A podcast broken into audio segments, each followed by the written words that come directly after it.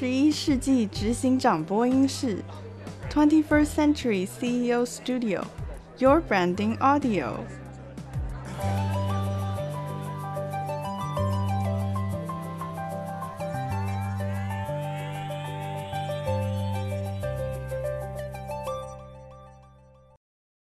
大家好，欢迎来到二十一世纪执行长播音室。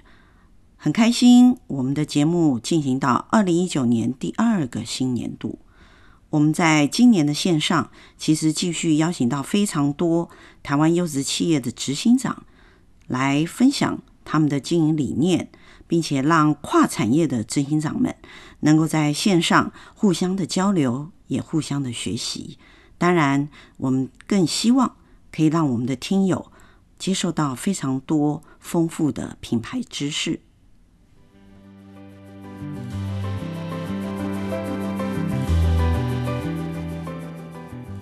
大家好，我是 Gina Branding 品牌专栏与品牌专业教练 Gina。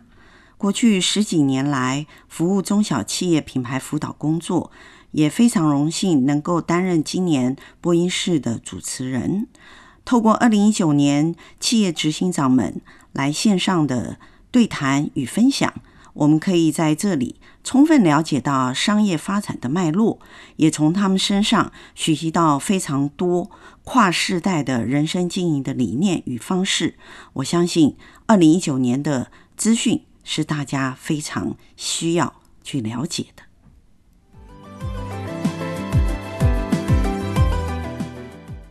拥有九十五年历史的华夏玻璃，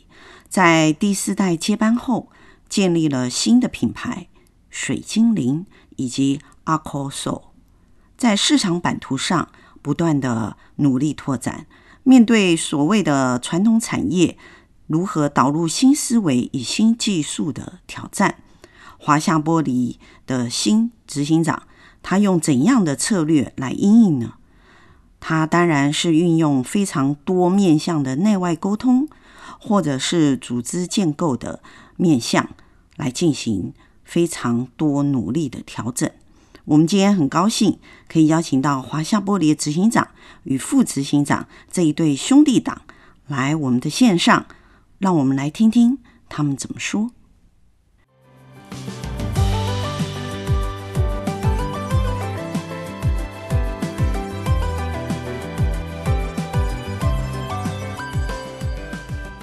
好，那这样子的话，我也想了解一下，您在华夏玻璃其实接近快十年的服务的时间了哈。嗯。虽然说您是世代接班，可是也是服务整个产业嘛。嗯。那您对于华夏玻璃，它以前是一个制造业。嗯。我看到资料上面有提到，就是说以前是制造业，可未来要变成一个服务型的企业集团。嗯。我们先谈一下华夏玻璃的愿景，执行长是怎么样去看这个很大跳跃式的定位的改变？嗯，这个其实是一个非常好的问题哦，就是说我们其实我们在第四代来讲的话，其实公司到今年已经是第九十六年，在即将迈入百年的这个情况之下，我们发现说华夏玻璃它从一九二五年开始以来，我们一直以来都是以代工为主，嗯，哦，那不管是从玻璃的代工。或是到我们慢慢的发展所谓的少量多样化的生产模式，哦，就是说我们尽量去满足一些比较少量的客户，可是单价比较高的客户的需求。嗯嗯。然后到现在，我们再去思考说，华夏未来下一个百年，甚至说未来的十年、二十年到一百年这个时间，我们要做什么样的工作？嗯嗯。哦，那目前我们看到一个最好的一个方向，就是说对公司集团来讲的话，应该是要从制造商品。这种单纯的代工转成一个玻璃服务内容的一个公司，所以说，当客户他来到华夏玻璃，他需要不同种类的瓶子，或是他需要不同种类的商品的时候，我们不是纯粹的就是帮他把单下了，然后交给生产部，交给工厂去制造。我们会让他了解到，就是说，如果你对你的瓶子有所谓的克制化的需求，不管说是在印刷加工，或是说在储物的方面。或者说在包装的方面，我们都有我们配合的厂商跟我们配合的供应商，可以去达到你这个需求。所以，当你的客户，你把你所有的问题全部转到华夏玻璃来，我们就是变成说你的一站式的问题的解答者哦，那英文叫做 one stop solution，对不对？那所以说，我现在不断的在跟我们的业务跟行销部，我们在给客户阐述的理念就是说，我们一定要让客户知道说，在我们的生意模式里面，服务是我们最大的一个优势。是。那我们商品常常讲说，不坏屋就是说你有售价、服务跟你的品质。好，那如果说售价、服务我们都可以达到客户的需求的话，我相信未来的不管是十年甚至到一百年，服务会是决战，说这个公司可不可以突出在客户的需求的部分。呃，听起来就是执行长想要把华夏玻璃带往另外一个所谓产业链里头的一个角度去服务您的客户，不管这个客户是以前你们所拥有的客户，或者是未来潜在的客户。嗯，那这样的话，应该也会改变一下您的组织结构吧？对，因为以前是做 OEM 的嘛，嗯，OEM 的话就是技术制造技术能量，嗯，那现在要进到 One Stop Shop，它可能会牵涉到整个供应链，哈，嗯。还有一些横向供应链的建构，嗯，那这样的话，华夏玻璃其实目前应该也有一些组织改变吧？对，嗯，对，所以说，其实最大的改变就是说，我们从 OEM 要转成所谓的 OBM 或是做品牌的部分，终极的目标就是希望华夏玻璃它能够变成一个服务业，在玻璃的你角度领域，里面是一个服务业。嗯。那你一开始你的人员，他跟他所学的方式，他本来就是以接代工为主。对不对，所以你的组织一定要跟着变。嗯，可是组织变，你不能够一下子瞬间的去把它做一个天翻地覆的转变，因为毕竟华夏玻璃它是一个九十几年的老公司，是，所以说大家很多我们所谓的呃在公司服务这么久的员工，或是我们所谓的老臣，他们都很习惯我们现在这种比较稳定的模式。所以当初我一回来的时候，我们的建立方法，我跟我父亲讲好的是说，我们应该成立一个品牌部门。嗯嗯哼，所以这就是水精灵它诞生的一个起源，在二零一三年的时候，是我们希望靠着水精灵这个品牌的建立，去引进说更多一些品牌的策略，然后让这样子的品牌慢慢的把它的服务的精神感染到我们现在既有的 B to B 的生意上面去。嗯嗯嗯，所以说我们当时候先做的第一个转变是成立所谓的行销策略部。哦，这新的部门它其实专门就是 for 我们的品牌水精灵。那因为要跟得上玻璃服务的角度，我们还需要在我们的 technology，就是说在我们的科技的方面，也要做一个更新跟替换。那第二步我们做的是副执行长，他成立了另外一个部门，叫做科技部。嗯好，所以科技部主要的就是说，在工厂的不管是生产的效能，不管是我们生产的设备，甚至在我们的软体，好，工厂的软体怎么样去做一个 upgrade，做一个转换。科技部他会去负责像这样子的工作，嗯、所以以前华夏玻璃我们的组织架构图非常简单，可能就是说董事会，好，然后执行长下面就是所谓的生产部、业务部跟管理部。嗯、那我们现在在我们回来之后，我们增加了两个部门，哦，第一个是行销策略部，第二个是科技部，所以现在变成五个部门。那包括我们在台湾跟大陆都是一样的方式去运作，嗯，那目的就是希望说，在往下一个百年前进的路上，你必须要把自己的身体的结构能够脱胎换骨，嗯，对，所以说成立品牌部门、成立科技部门，会让我们达到我们想要达到的玻璃服务业这个方向的结果，是。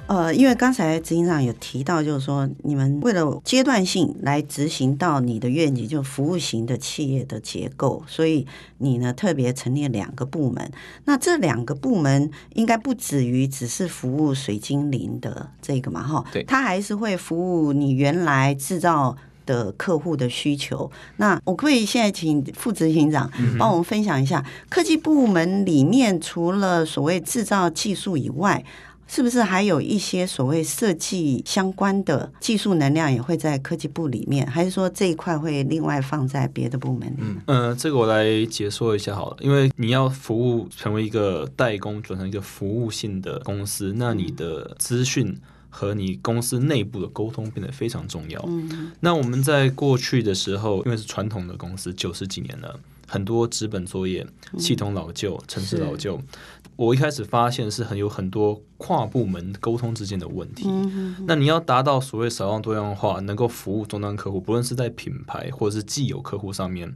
我觉得以现在这个资讯快速且爆炸的时代是不行的。嗯，所以我才决定利用了科技部成立这个部门，然后去布接下来这个局。嗯，那我怎么做？第一是首先在资讯系统上要做个升级。在我们过去是用比较老的系统，是一个 DOS 的系统。嗯，那在现今来讲，DOS 已经并不太适用，不太适用。对对对，因为客人的系统也整个 upgrade 了。对，重点是硬体。我看到的风险在硬体方面，因为很多零件、组件、配件都找不到了。那即使有些 DOS 后来有做一些升级，但是也是升到 Windows 九五这样子，那也还是不行。嗯，所以当时也是跟长辈沟通了很久，就是说让他们了解到说现在 ERP 对企业的重要性是非常重要的。那不是说只是为了说只是跟上时代，而是说在你实际运行上面，嗯，你整个集团资讯的连接，还有部门对部门之间跨部门沟通的效率是非常重要的。那这是第一步。那第二步是说在自动化方面的升级。那因为也是说你要服务不同的客户群，那少量多样化、产线的多变，这个将会是成为未来是否能够跟上这么多变化一个 critical point。那在自动化上面，比如说机械手臂，或者是一些 AOI 的技术，嗯、或者是现在讲人工智慧 AI，我怎么样去利用这些工具，去把这整个集团上面把它转成服务业上去做个整合？听起来科技部责任重大。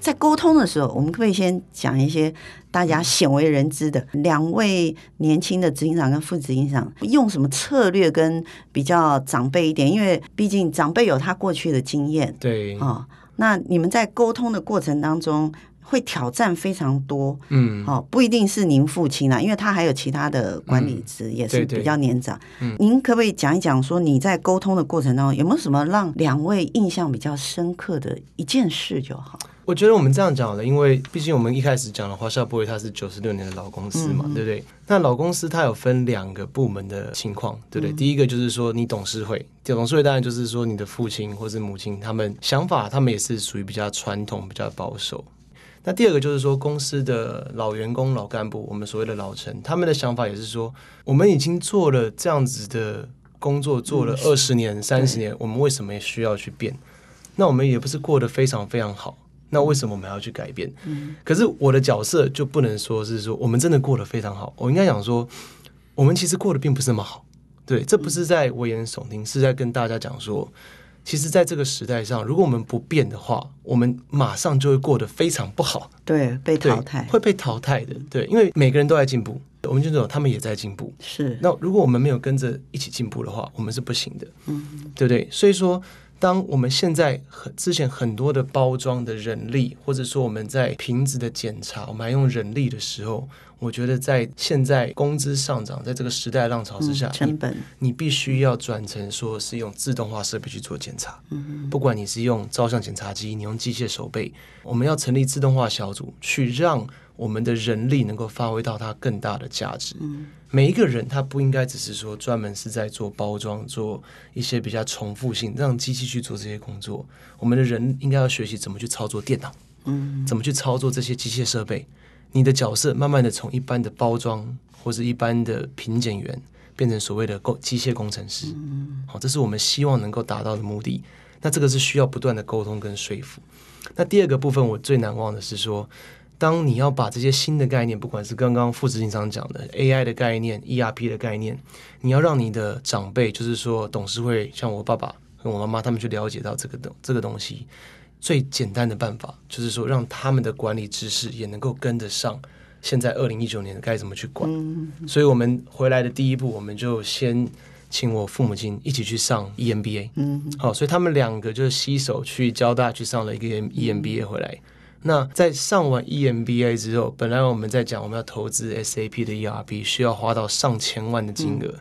一开始非常反对。可是上完 EMBA 之后，他们觉得投资这个东西是非常正常的，嗯、因为他们去上课，因为他们同学都是老板，对，他们的老板们也都有去投资该升级的、嗯、呃硬体跟软体设备。好、哦，所以我觉得这个经验最大的一个好处是说，不管你在跟什么样的角色跟地位在做沟通的时候，你要让他对方知道说，我们这样做有它的原因跟目的性。嗯，哦，那那如果不这样做的话，你的结果也要让对方很清楚的了解。哦，所以说这是一个不断沟通跟说服的过程。哦，所以说这是我们进行到现在，我觉得最难忘，就是说怎么样去让。公司的新世代跟旧世代能够达到一个融合，融合对对对。那副执行长呢？嗯、因为你科技部其实是最挑战九十五年的企业，因为他要引进非常多的东西。那你应该面对蛮多员工沟通上面的一些工作吧？嗯，好、哦，那有没有什么您跟员工之间沟通上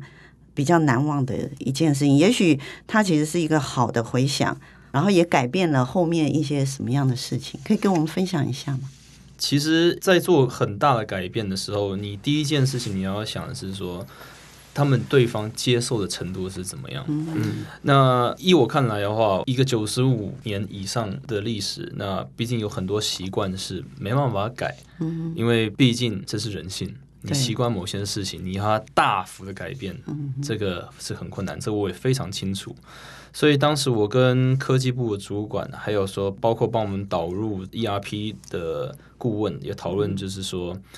怎么样去导入是最符合人性的。嗯。那了解这一点，你在沟通上面就会比较容易。容易。对。嗯。我自己本身也是学习到的一点，就是说跟上一辈或者是说跟一些同事根深蒂固的传统和文化，你想要去改变它的时候，软式的，然后。逐渐就像温水煮青蛙的方式，是最容易达成你想要的目的和效果。是是。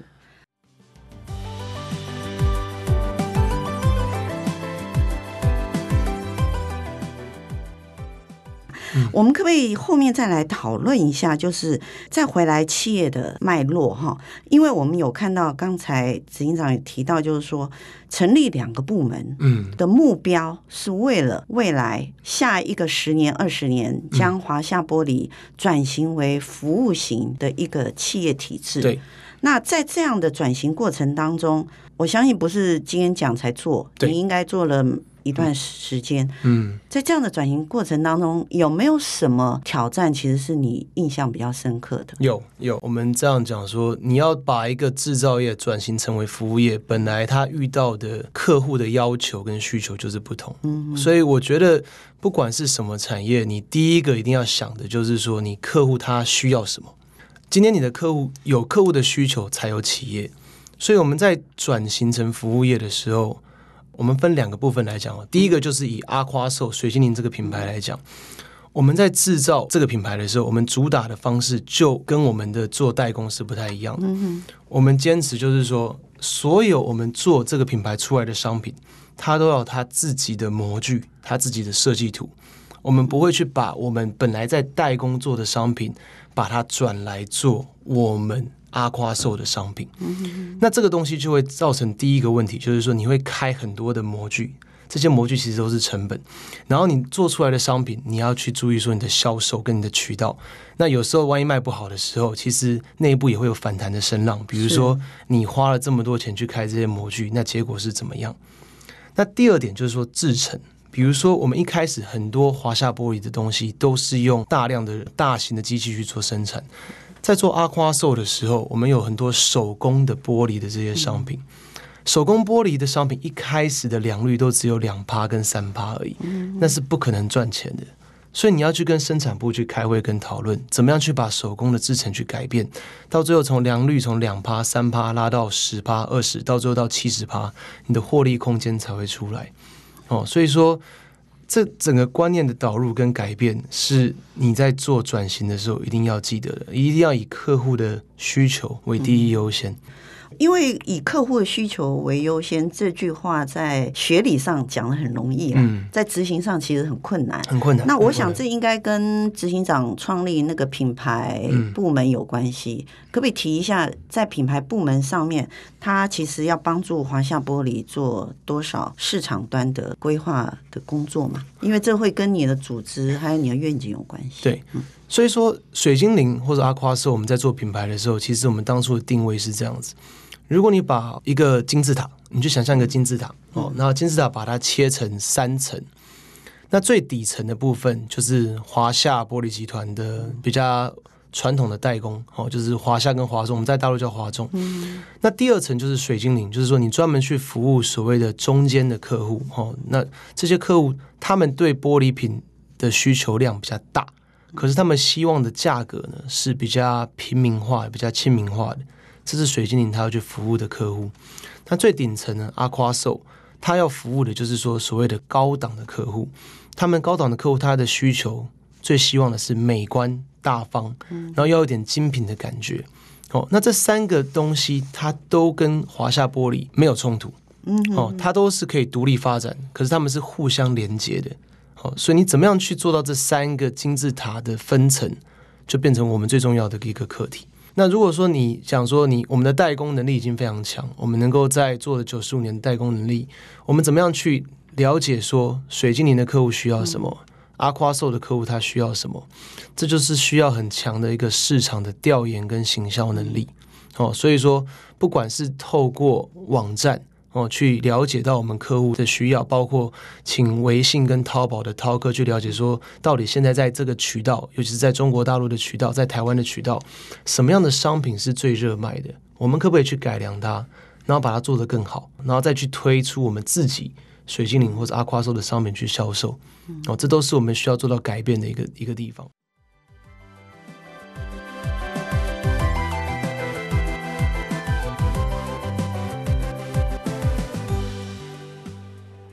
因为你有两个自有的品牌，嗯、阿夸兽跟水精灵。嗯，那这样的话，跟你原来你华夏玻璃，因为华夏玻璃我看起来，呃，资料上显示说你们是以日用玻璃为主要的啊、哦嗯、产品。那里头有八大项，那八大项里头跟阿夸兽或水精灵的产品类别没有冲突吗？嗯、有没有客户冲突这件事？其实我们的客户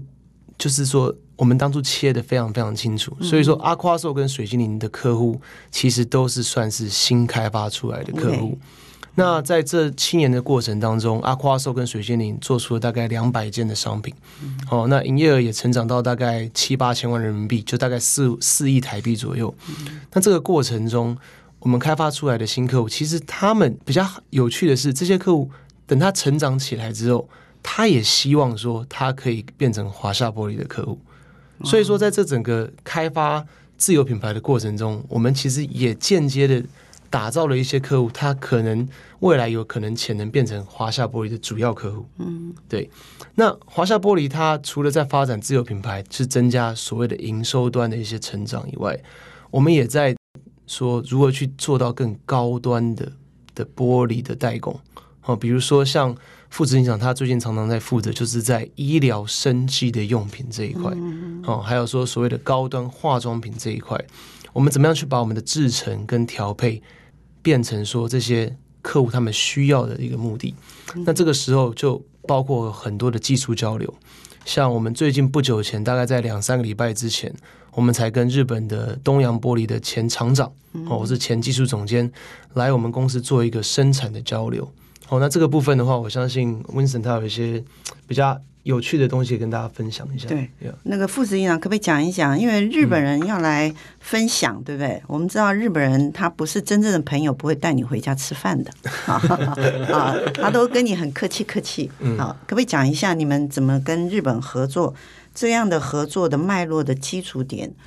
要怎么沟通？嗯，那就是常在讲嘛。在商场上，有时候就是人际关系蛮重要的，嗯、会跟他们联络也是因为之前我在日本的时候有认识一些人脉，嗯、然后因为一些因缘际会，那突然就是就有联络到这样子。那当时会找他们也是因为第一，本身日本人在做产品的时候，他们有些技术和要求是在世界上是公认的。嗯。第二就是说，其实也是蛮奇妙，就有一天就突然就想到他们了。我们发觉，如果我们的层次上面如果要开发要更上一层的话，那必须要借助外界的力量。因为玻璃产业在我看来，其实很多时候是蛮封闭的，因为很多技术方面都是说每个厂家自己去研究，然后或者是说自己去开发 R&D，但是很少是有说，比如说不同的厂之间会去互相交流，因为毕竟呃，这也会变成竞争对手嘛。嗯，那。很，我运气也不错，因为刚好这位日本来的老师他是已经退休了。嗯，那日本人也是非常守法，他们也是非常懂得，就是说，如果我今天退休的话，我有什么东西不能做，不能去跟别人讲的 know how，我是不会去做。嗯，但是跟他们沟通也是我非常清楚，让他们知道说，这次我们是要针对哪些产品，跟你们之前公司做产品完全无关。第二就是说，这个产品的内容，它所需要的技术层面，我们出的问题是哪里？那怎么样去帮我们克服？那在这个前置作业的时候，就是你的资料要清清楚楚、明明白白，不会让人家觉得说，哎，你是要骗人家或怎么样？挖他以前，挖以前，对对对对。嗯、那其实讲清楚了，讲明白了，那没有疑虑的话，那就是这合作自然就会非常简单且愉快。是是是。是是嗯、那关于欧洲那边的技术的合作。两位有没有什么未来的发展的计划？其实我们在呃，我们其实导入新的机器设备的速度，其实在这个业界算是非常非常快的。嗯，所以我们大概在可能在四五年前，二零一四还是二零一五的时候，我们就引进了那个呃史克罗罗莱斯的所谓的全伺服的分配器。嗯，呃，捷克共和国，呃，捷克共和国 （Czech Republic） 对吧？所以说也是算是东欧那边的一个机械工厂的最新的那个全伺服的分配器。其实当你导入最这么新的设备的时候，其实有时候它在你的工厂里面，它不一定能够达到你预期的那个效果，嗯，所以那个时候也是跟捷克来的工程师讨论了非常非常久，嗯，哦，那直到过了两三年之后，直到我们大概抓到这台机器它到底要怎么去校正，然后再对上我们后端的生产线，嗯，它的成效才慢慢的显现出来，嗯，哦，所以它其实。不管你导入，不管是日本，或者是说导入欧洲的技术，我觉得跟你自己台湾的 DNA 或者你自己公司的 DNA 要怎么去把它媒合在一起，那还是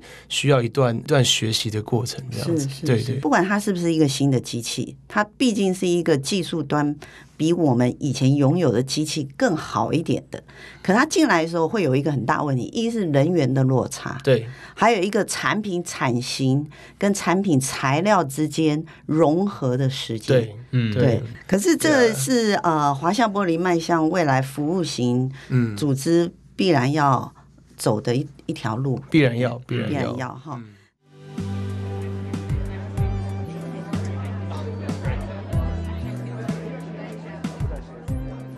玻璃是一种传产，但是在新的接班的执行长与副执行长这对兄弟党合作无间之下，将传产转型为服务型的企业，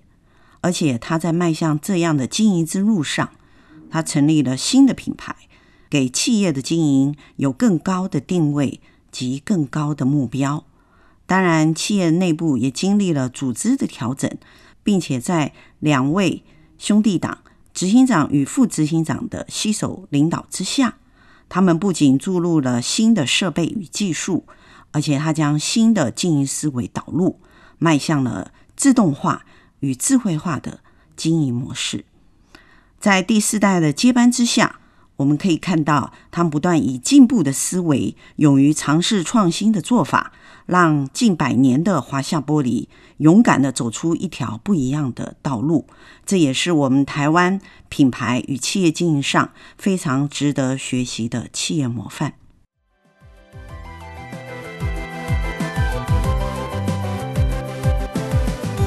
感谢您今天的收听